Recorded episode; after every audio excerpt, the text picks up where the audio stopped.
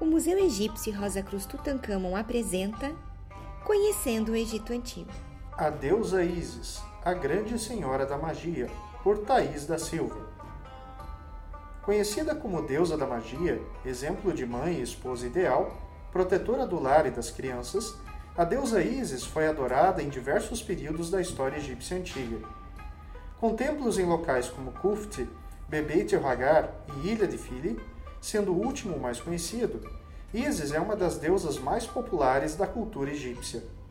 Referências a ela podem ser encontradas em diversos mitos, sendo o mais conhecido o mito da criação do mundo, da cidade de Heliópolis, e outro, o mito de Isis e Ra.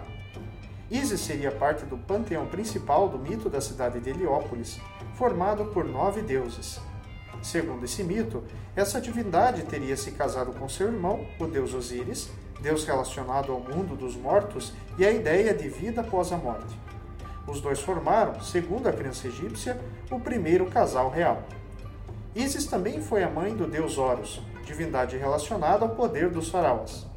No mito de Isis e Ra, essa deusa teve o intuito de descobrir o nome verdadeiro do deus e assim desejava obter o domínio sobre seu poder. Para isso, teria feito com que uma serpente envenenasse esse deus, e em troca de sua cura, Ra teria que lhe dizer seu verdadeiro nome.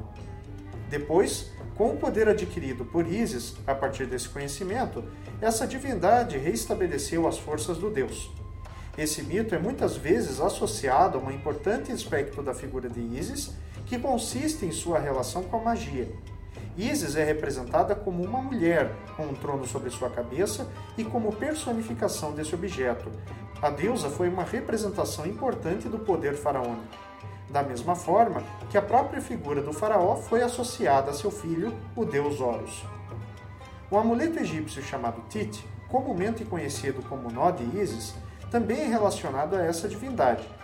Esse item teria um formato similar ao Anki, amuleto que, para os antigos egípcios, representava a vida.